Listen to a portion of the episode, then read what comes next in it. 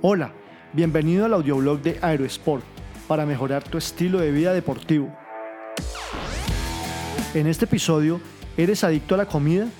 Depender de la comida chatarra es similar a otras adicciones como el cigarrillo y las drogas.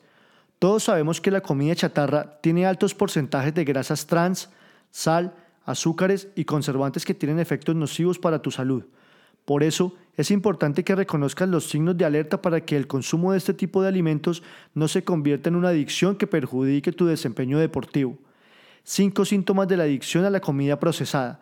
Primero, tener antojos a pesar de estar lleno. Segundo, ingerir mayores cantidades de comida de lo normal.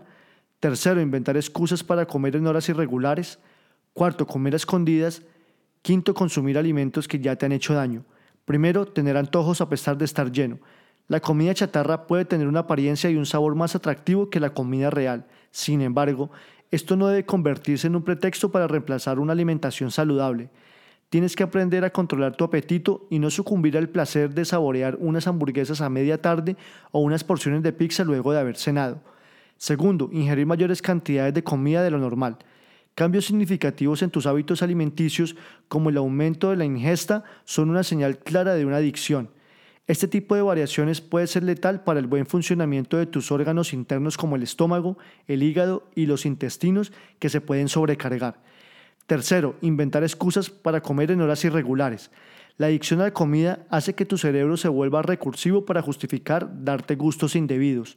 Muchas veces, el hecho de llevar rutinas de ejercicios en casa se vuelve un pretexto para comer alimentos poco sanos pensando que quemarás esas calorías con el ejercicio extra. Cuarto, comer a escondidas.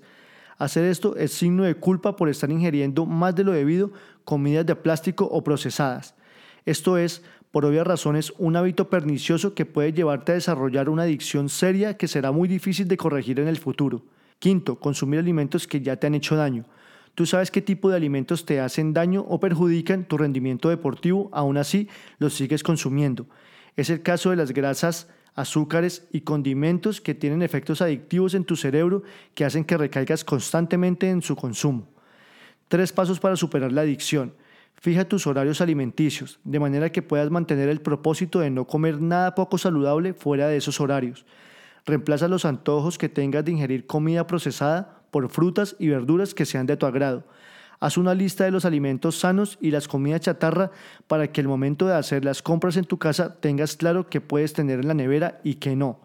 Los vicios vienen como pasajeros, nos visitan como huéspedes y se quedan como amos. Las adicciones solo se pueden superar con la fortaleza e inteligencia de tu mente para evitar sucumbir en ellas.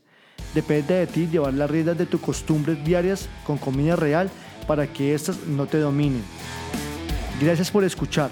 Te habló Lucho Gómez. Si te gustó este episodio, agrégate en aerosport.co slash boletín y recibe más en tu inbox personal. Hasta pronto.